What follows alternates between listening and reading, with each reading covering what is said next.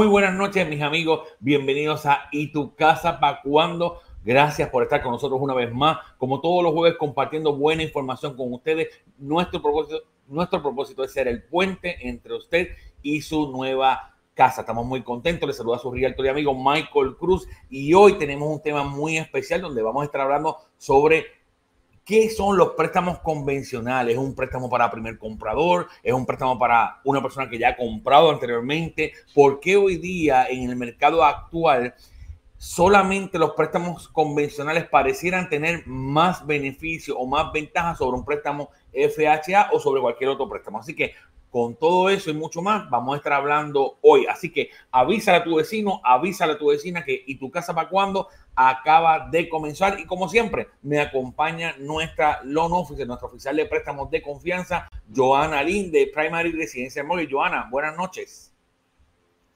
Hola, buenas noches, ¿cómo están? Un placer estar aquí nuevamente contigo. Qué bueno, gracias, Joana. Eh, quisimos traer este tema porque sabes que hoy día existen muchos mitos allá afuera en cuanto a lo que son los préstamos convencionales, préstamos FHA y todo este tipo de cosas. Y la semana pasada, o hace una semana atrás, estuvimos hablando sobre los beneficios del préstamo FHA y hoy queremos topar, tomar, eh, retomar el tema de los préstamos para hablar de los préstamos convencionales. Un préstamo convencional es un préstamo para primer comprador, es un préstamo para una persona que ha comprado anteriormente. Mira, los préstamos convencionales son para ambas personas tanto una persona que haya comprado, por, que vaya a comprar por primera vez, como una persona que ya haya comprado una propiedad, pueden usar préstamos convencionales. La diferencia va a ser entre uno que ya compró y una persona que está comprando por primera vez, va a ser el down payment. Cuando compras por primera vez, cuando eres un primer comprador, el down payment que te puedo, que te van a exigir en un préstamo convencional es un 3%. ¿Okay? Y en un préstamo y una persona que ya ha comprado esto, entonces le van a exigir un 5%. Básicamente esa es la diferencia entre uno que ya compró y uno que no ha comprado.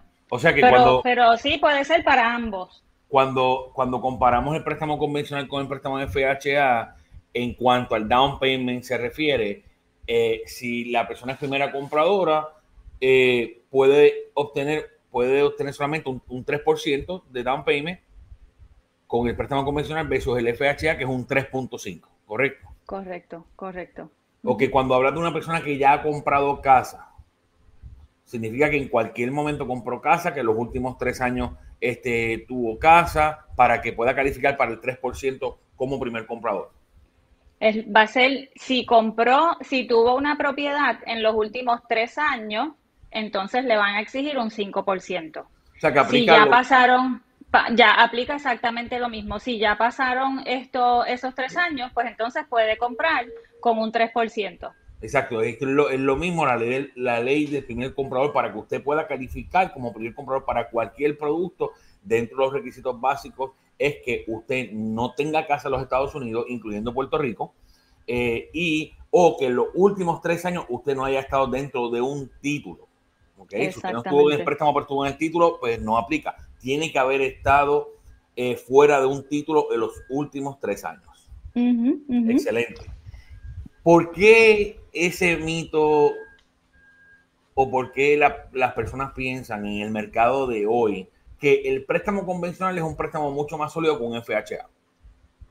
Eh, yo pienso que pudiera ser las exigencias como tal del préstamo, no, no, no más sólido como tal, eh, pero las exigencias del préstamo son un poco diferentes en cuanto a, lo que se, compara con un préstamo FHA. Para que el FHA es un poco más flexible, especialmente en el crédito. El FHA es más flexible en el crédito, convencional es un poco más exigente en ese sentido, pero por ejemplo, tú tienes una persona en un préstamo convencional este, yo puedo trabajar una persona que eh, trabaja para por su cuenta en un préstamo FHA, me van a pedir dos años de taxes y en un préstamo convencional yo puedo solamente trabajar, ¿verdad? Dentro de las ramas de lo que está dentro del convencional, yo puedo trabajar con un solo año de taxes. Que, eso es, ¿verdad? Eso es un buen, un buen beneficio. es bien importante. Mira, dentro de los préstamos convencionales, ¿verdad? Para la gente que no sabe nada, esto, los préstamos convencionales tienen, son préstamos que no son garantizados por el gobierno. ¿verdad? Como los préstamos FHA, los préstamos de veteranos, los préstamos USDA. Estos préstamos tienen unos sponsors, ¿verdad? Que son estos Fannie Mae y Freddie Mac. Y entonces ellos ponen las guías de estos préstamos. Nosotros tenemos que seguir las guías para poder dar un préstamo convencional, ya sea que va a estar eh, comprado por Fannie Mae o por Freddie Mac. Ellos son, ambos son convencionales, pero dentro de las guías tienen unas diferencias. Entonces, las personas piensan que un préstamo convencional siempre van a tener que dar un 20% de pronto. Que eso, obviamente, ¿verdad? Es un mito que a lo mejor uno siempre escuchó de hace tiempo, pero no es real. Tú puedes comprar con menos de un 20%, que es lo que estamos hablando. Puedes comprar con un 97%, dando solamente un 3% si eres un primer comprador, dando un 5% si no lo eres. La diferencia es que entonces sí vamos a tener que poner un seguro hipotecario en el pago mensual. Ok. Ya sea en el pago mensual o lo puedes pagar una sola vez y ya no lo tienes que poner en el pago mensual. Ok. So, el seguro hipotecario, eso es, ok, espérate, espérate, espérate, espérate, que eso me suena interesante. Ok. So, ese, si, si una persona no puede dar el 20% en un préstamo convencional, entonces puede dar un 3% o un 5%. Lo único es que le agregan un seguro, el famoso PMI, ¿verdad? Exacto, el seguro, privado. ese seguro hipotecario que le colocan al préstamo, que eso usted lo paga mensual. Acabas de decir de que hay la posibilidad de que la persona pueda pagar ese PMI o ese costo, ese seguro de entrada por una sola vez. Mira, hay diferentes formas de trabajarlo, ¿ok?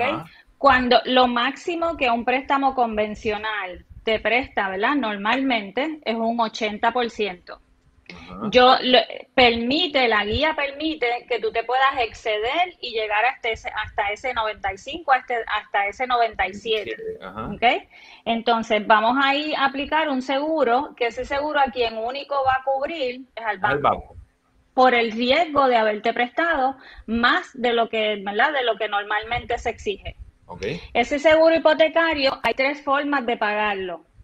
Número uno sería en, el pago mensual, que es lo que es el, Private Mortgage Insurance, eh, sería mensual. Y ese cálculo de ese pago mensual va a estar basado en la puntuación de crédito de la persona, este, que impacta mucho la puntuación de crédito de la persona. ¿Okay? Se puede pagar mensual esto, la otra manera de pagarlo va a ser one time. Lo puedes pagar una sola vez y va a ser un por ciento establecido igual por puntuación de crédito por loan to value. ¿Okay? Esto, y lo puedes dividir. Puedes pagar, si quieres que el pago no sea tan alto, pues puedes dividir, pagar una parte esto una sola vez y entonces la diferencia pagarla mensual. Esas son las tres maneras de tú poder pagar el seguro hipotecario en un préstamo convencional.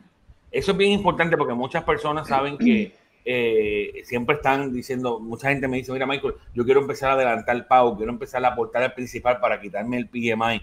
Y sabemos que en un préstamo convencional, en un préstamo convencional, usted puede comunicarse con su lender una vez usted ya tenga un 20% de equity entre lo que ha pagado y lo que ha subido el valor de la casa, ¿correcto? Mira, ahí lo que va a pasar es, tiene que el balance del préstamo para que te quiten el seguro hipotecario, ya si lo estás pagando mensual, el balance del préstamo tiene que estar en un 80% del valor. Entonces, el banco lo que va a hacer es que va a ¿verdad? evaluar si te aplica quitártelo. Y entonces pudiera ser que ya te lo quiten. Pero tú tienes que hacer la gestión de hacer el acercamiento al banco para que entonces evalúen si ya aplica quitarlo definitivamente cuando llegas a un 22%, que es un 78% del valor, automáticamente te lo tienen que quitar. Ok. Y para de esa manera es que funciona. Para, eso, para ese proceso hay que tasar la casa, es hacer un refinanciamiento o no. No necesariamente hay que tasar la casa, no. Ellos van, ellos lo van a evaluar y entonces este, van a ver si aplica o no. Quitar, quitar el seguro hipotecario. Lo que sí es bien importante, el seguro hipotecario, por eso, por eso la diferencia que estuvimos hablando en el otro programa, el préstamo convencional igual no es para todo el mundo. Esto, el, el, crédito en un préstamo convencional es súper determinante, o sea, la puntuación de crédito, el historial de crédito, todos esos detalles en un préstamo convencional son súper determinantes en ese sentido de, por ejemplo, el seguro hipotecario. Por ejemplo, el préstamo convencional mínimo puntuación de crédito es 620. Pero si tú tienes un 620, tú puedes sí llegar a un 95% o a un 97% pero tu seguro hipotecario va a ser tan alto que en realidad no te va, a quitar, sí te va a quitar ventaja de tu poder cualificar para el mismo precio que pudieses cualificar con un préstamo FHA. Yo te diría promedio, ¿verdad? Una, una persona promedio para que pueda tener un pago de seguro hipotecario conservador, yo diría que debe estar por lo menos en los 680. Ok. Para que el seguro hipotecario sea bastante conservador. Excelente, eh, eh, eh, Es, más o menos como el préstamo FHA, mucha gente, y esto es una llamada, yo sé que obviamente tú más que yo, pero una, ayer hablaba con una persona y me dice, no, pero es que yo tengo 580 de crédito, yo puedo comprar porque hay mucha gente ofreciendo 580 y digo, no, definitivamente, probablemente, si el sistema te da aprobación, usted pueda comprar con el mínimo 3.5, sí. Ahora, ¿a qué costo? Obviamente, teniendo un 580, el costo de ese interés va a ser, va a ser alto, ¿verdad? Mira, este, la tasa de interés va a ser alta. Lo importante es que el seguro hipotecario no va a ser diferente que, una persona que tenga 800. Bueno, exacto, en el caso del FHA. Exacto, correcto. Y entonces la ah. otra ventaja, por ejemplo, en una persona con esa situación que tú me dices de un 580, probablemente la tasa de interés sí va a ser un poco más alta que una persona que tenga mejor crédito. Pero igual, la ventaja que puede tener es que sí tiene la oportunidad de poder comprar. De comprar, claro, claro. Esto, y, y lo otro es que, por ejemplo, a lo mejor no sale aprobado, ¿verdad? Porque nosotros usamos lo que es el sistema esto automático. Nosotros usamos un sistema que se llama DU, que es el Desktop Underwriter, donde el sistema mismo lee lo que es el crédito, lee las cuentas, lee los activos, hace todo el análisis del préstamo y entonces nos da una aprobación. Si, por ejemplo, no tengo una aprobación del sistema, yo puedo entonces irme con una aprobación manual. Tengo que cumplir unos requisitos, pero aún así puedo irme con una aprobación manual y la persona obviamente pues tiene oportunidad, ¿verdad? De, de poder comprar. A lo mejor sí, como tú dices, el costo va a ser más alto, pero la oportunidad le vale la pena porque a lo mejor lo que está pagando en renta Claro, este, muchísimo más. Eh, claro, exacto. Y entonces a lo mejor ya después puede refinanciar cuando su crédito mejore y entonces puede bajar esa tasa de interés. Miren, mis amigos, eh, tal vez aquí usted dice, oye, yo no entiendo de qué están hablando, eh, están hablando unos términos que no los comprendo. Usted no necesita aprenderse nada de esto. Usted simplemente tiene que comunicarse con nosotros a los números que están en pantalla este, y nosotros vamos a orientarle y vamos a ofrecerle el mejor producto para su, para su situación. Esto no es un one size fits all, o sea, esto no es uno para todos, ¿verdad? Eh, algo que me gusta de trabajar con Joana es que tenga un excelente crédito, tenga un crédito más bajo, esté más comprometido, menos comprometido. Lo que me gusta de Joana es que Joana se sienta con usted y le va a poner en la mesa todas sus opciones. ¿verdad? Le va, le va a poner todas sus opciones, le puede dar una recomendación, pero al final del día usted decide. A mí me gusta, a mí me gusta personalmente tener opciones, a mí no me gusta que me digan esto es ya, no. Exacto. Y eso es lo que me gusta de trabajar con Joana, de que Joana siempre le está buscando la vuelta, le está buscando la quinta pata al gato literal para, para su beneficio, ¿verdad? Para su beneficio. Entonces, eso es algo bien importante. Ahora estamos trabajando un caso, un crédito excelente, buenos activos, eh, buenos recursos, buen trabajo establecido y todo, y sin embargo, aún así, eh, Joana le acaba de plantear ayer todas las, todas las opciones que tiene el cliente. Así que otra cosa bien importante es que en el caso, en el caso de Joana, es que eh, si hay ayuda disponible, ella se la va a ofrecer. Si le conviene, ella se la va a ofrecer. No, de hecho, ese mismo, ese mismo cliente que me, que me comenta tiene un crédito excelente. Sí, claro. Esto es, es, un buen cliente, cualifica tanto para un préstamo convencional como para un préstamo FHA. Esto cualifica para las ayudas del gobierno, como cualifica también para no coger las ayudas del gobierno. Esto, y le dimos todas las opciones. Esto, las buscamos, buscamos incluso las ayudas de su condado como tal. Esto, y también, también las discutimos esto, para que tuviese todas, todas las alternativas. Y eso es excelente. beneficios. Eso es excelente. Uno puede, uno puede decidir, ¿verdad? Este, el comprar en los términos, ¿verdad? Que nosotros eh, entendamos que mejor nos favorezca, obviamente siguiendo también las indicaciones también de los profesionales que estamos aquí para para ayudarle. Cuando hablamos de los requisitos, Joana, requisitos un préstamo FHA, un préstamo convencional, es básicamente lo mismo, a excepción del crédito que debe de tener un crédito más alto, ¿verdad? Pero en cuanto a, a los requisitos eh, para, para, para aplicar es básicamente lo mismo. Básicamente los mismos requisitos de crédito. Esto, obviamente, ¿verdad? Ya sabemos que la puntuación de crédito en un préstamo convencional es un poquito más alta. Este, básicamente, en requisitos del préstamo como tal, eh, básicamente también son los mismos siempre en todo préstamo hipotecario, dos años de historial de empleo. No, no son dos años en el mismo empleo ni en la misma línea, sino dos años de historial de empleo. Esto es bien importante que se puedan documentar. Por ejemplo, una de las ventajas que te comento en el préstamo convencional es que las personas que trabajan por su cuenta, eh, dentro del préstamo convencional está lo que, lo que es Freddie Mac, y entonces ahí yo puedo, siempre y cuando la persona lleve cinco años en la misma, haciendo, ¿verdad? Esto mismo, este mismo trabajo, esto, por ejemplo, un camionero lleva cinco años trabajando en lo mismo, pero sus taxes de, digamos, del 2019 eh, fueron taxes que tuvieron un ingreso neto bajito. y entonces, exacto, los del 2020 están bien, pues entonces me permite irme con solamente esos del 2020. Que eso no lo puedo hacer, obviamente, ni, ni con un préstamo FHA, ni dentro de un préstamo convencional con Fannie Mae. Eso solamente lo puedo hacer con Freddie Mac.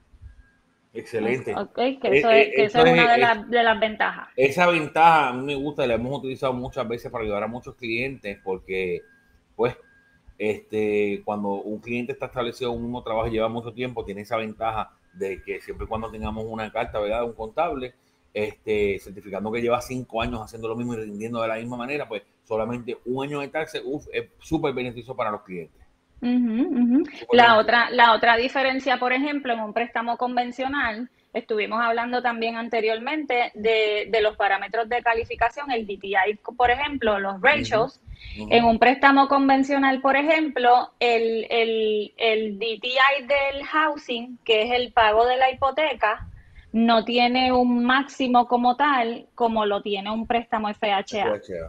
Por ejemplo, yo puedo en un préstamo convencional, yo pudiese llegar a un 50, que es lo máximo que me permite, yo puedo llegar a un 50%, que en un préstamo FHA no lo puedo hacer. Esto, la otra, la otra ventaja de un préstamo convencional es la manera en que mira los préstamos estudiantiles, ¿verdad? Eso también es bien importante. Esto, si por ejemplo una persona tiene préstamos estudiantiles, con un préstamo convencional, si fuese, por ejemplo, un Freddie Mac, esto, y tú estás en un income, esto... Base repayment. En un, en un income based repayment, yo puedo irme con, ¿verdad? Documentado, obviamente. Yo puedo irme con el cero pago que tú tengas. Por ejemplo, si es que no estás haciendo pago, pues ese préstamo me lo permite. Esto, que, eso es, que eso es algo súper bueno porque te ayuda también en la cualificación.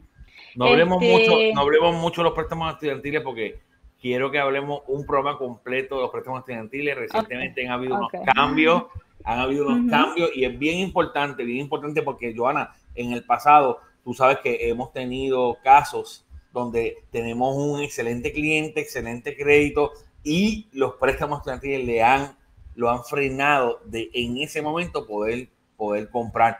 Entonces quiero, quiero que hablemos un programa dedicado completo a los préstamos estudiantiles para poder este, también comunicarle, porque Joana, recuerda que nuestro, nuestra intención aquí es orientar a las personas, darle toda la información más posible. Aquí no, aquí no estamos tratando de convencer a nadie de nada, simplemente orientándolos para que tengan toda la, información y esto les ayuda a tomar una decisión sobre si es el momento para ellos comprar o no y así sucesivamente.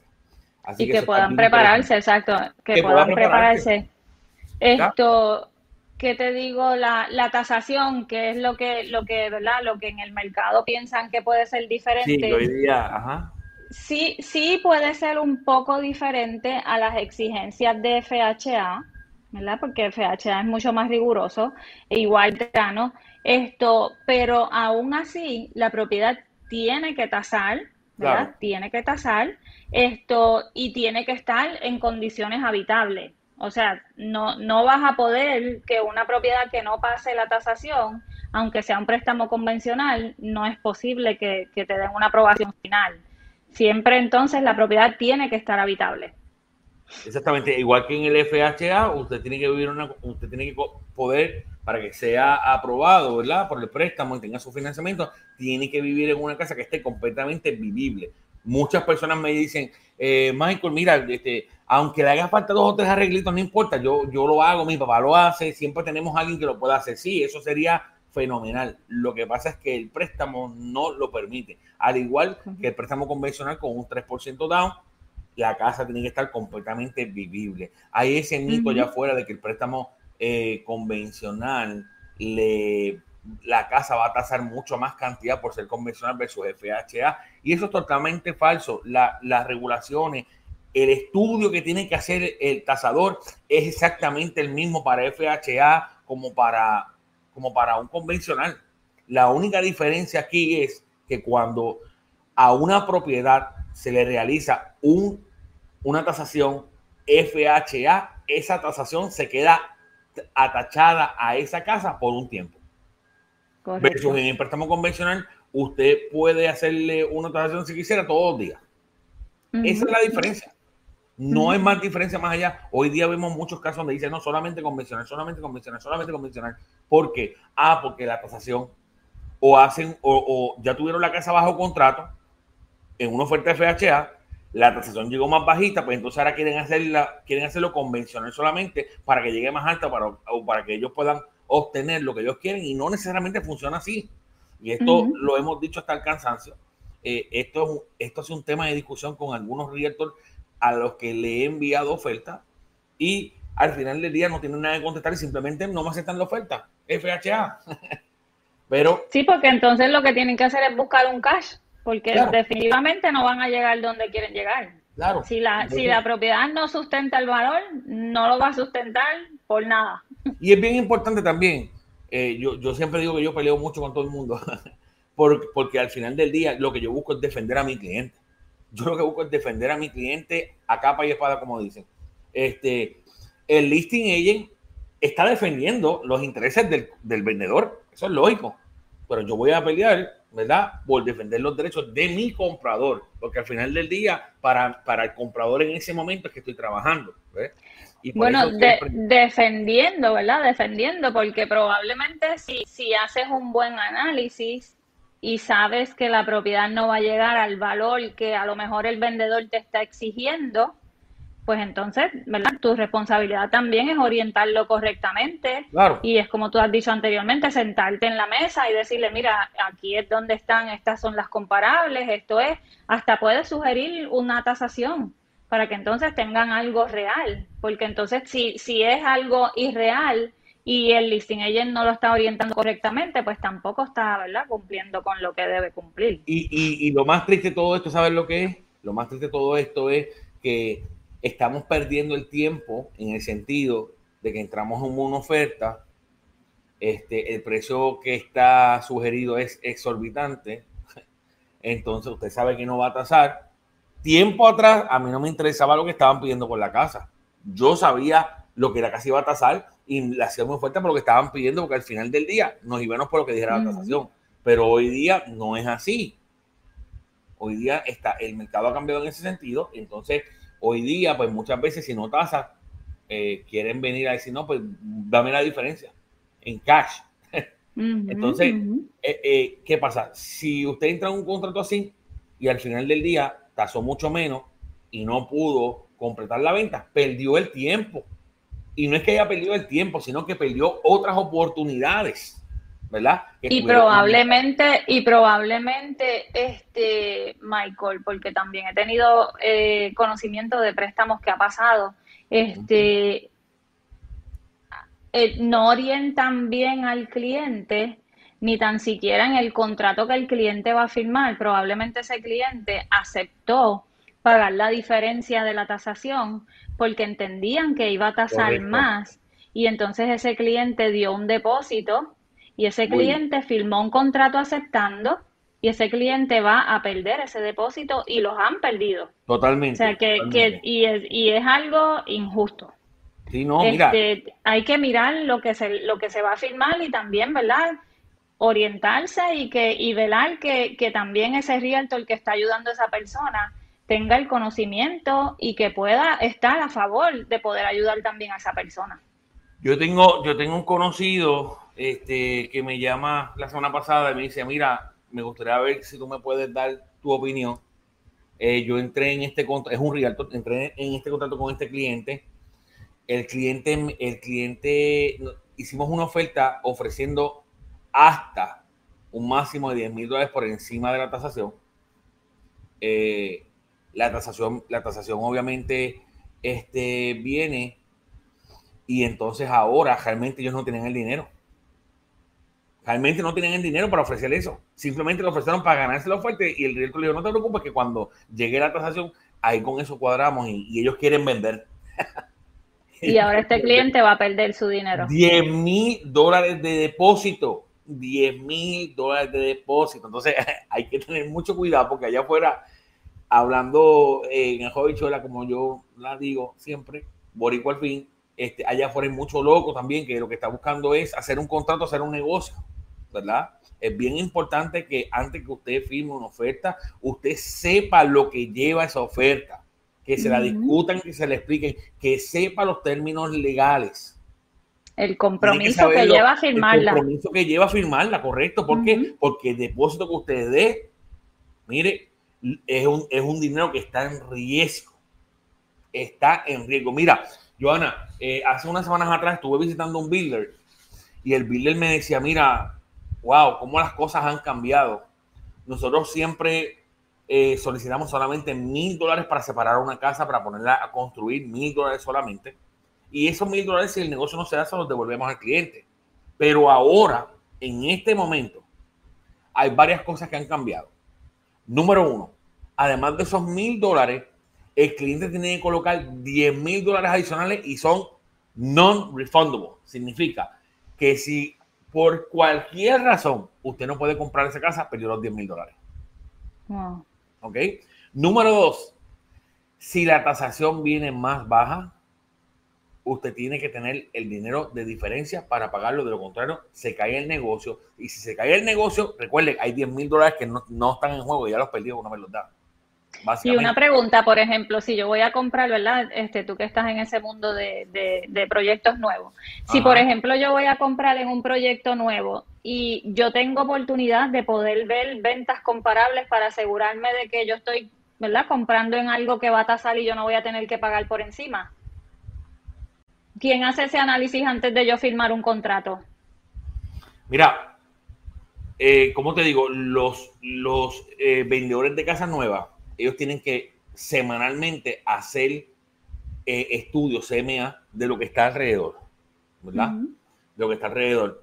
Igual como nosotros hacemos. La única diferencia, la única diferencia es que en el caso de ellos, pues obviamente como todo es nuevo, pues todo, todo se le da el valor, se le otorga el crédito mayor a esa propiedad.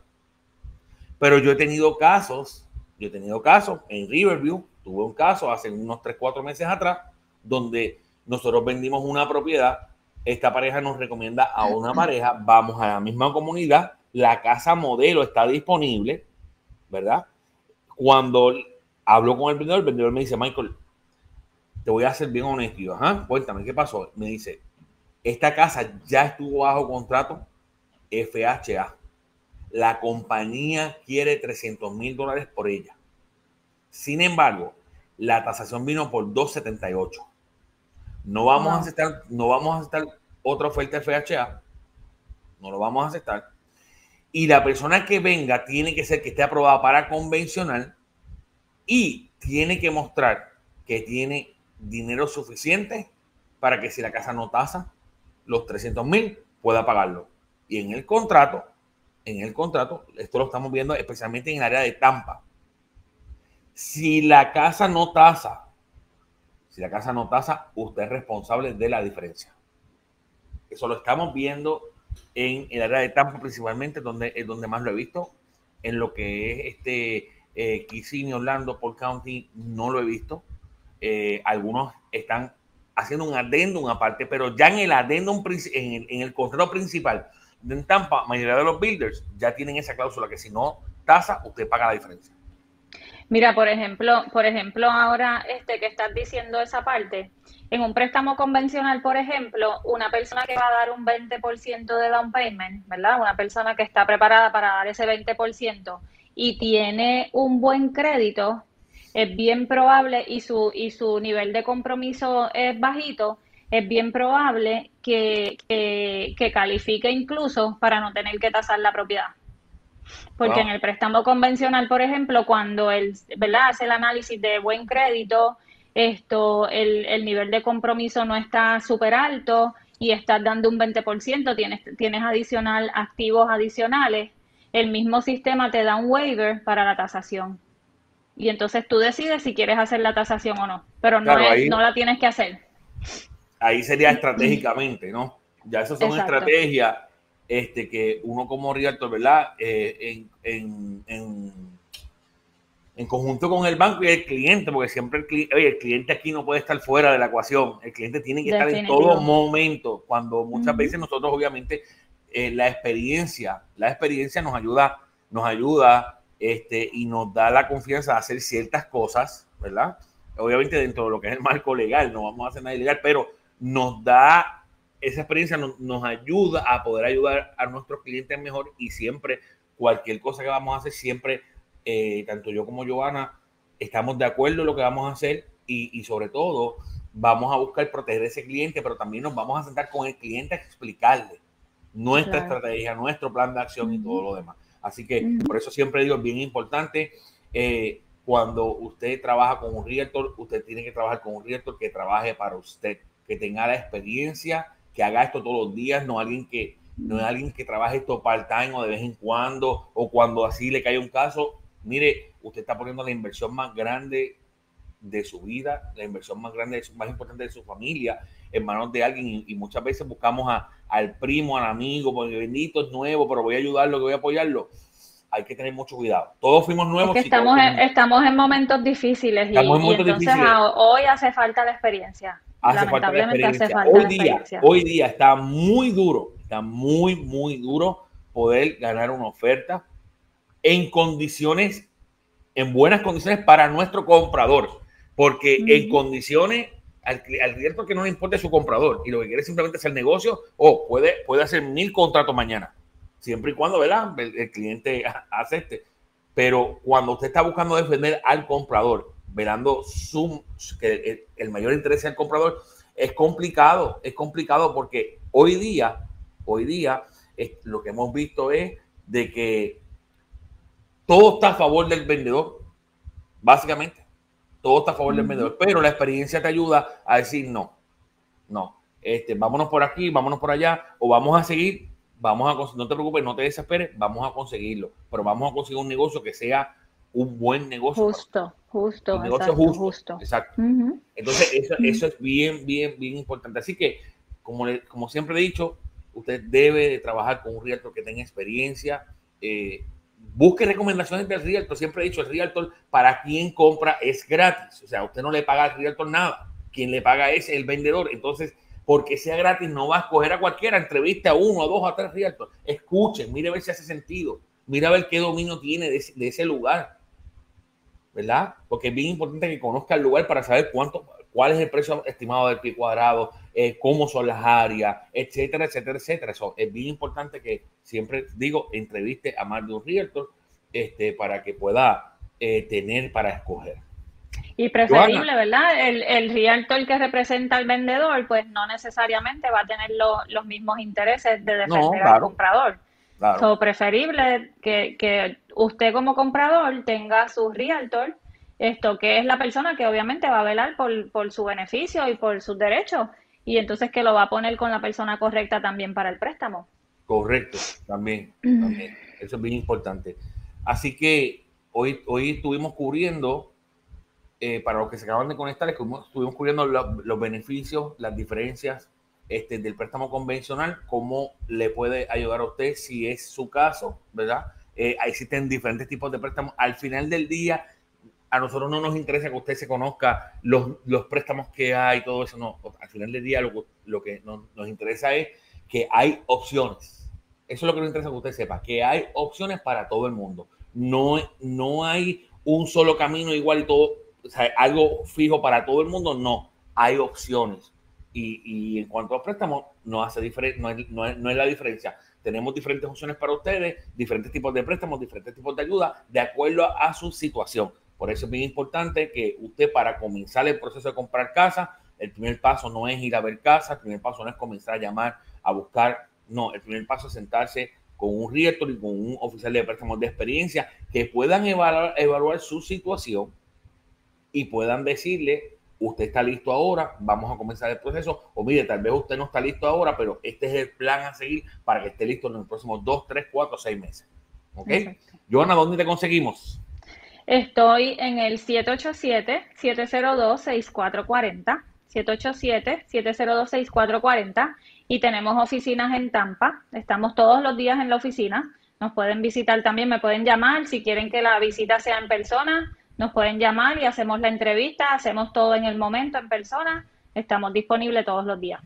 Excelente. Bueno, este, los números de nosotros están en pantalla. Puede seguirnos en todas las redes sociales como Michael Cruz Home. Recuerde que estamos a su disposición. Visite y suscríbase a nuestro canal de YouTube donde, donde cada semana estamos subiendo buena información también donde puede ver todos estos podcasts que están allí grabados para que usted pueda ir, si, si se le olvidó algo, tiene alguna duda, puede ir y repasarlo, escucharlo nuevamente. También en todas las plataformas de podcast también está el audio, también puede escucharlo allí mientras va camino a su trabajo, está haciendo ejercicio, estamos en todos sitios. Lo que queremos simplemente es nuevamente, como siempre decimos, ser ese puente entre usted y su casa nueva. Se despide su realtor de amigo Michael Cruz. Será hasta la próxima. Bendiciones. Buenas noches. Buenas noches.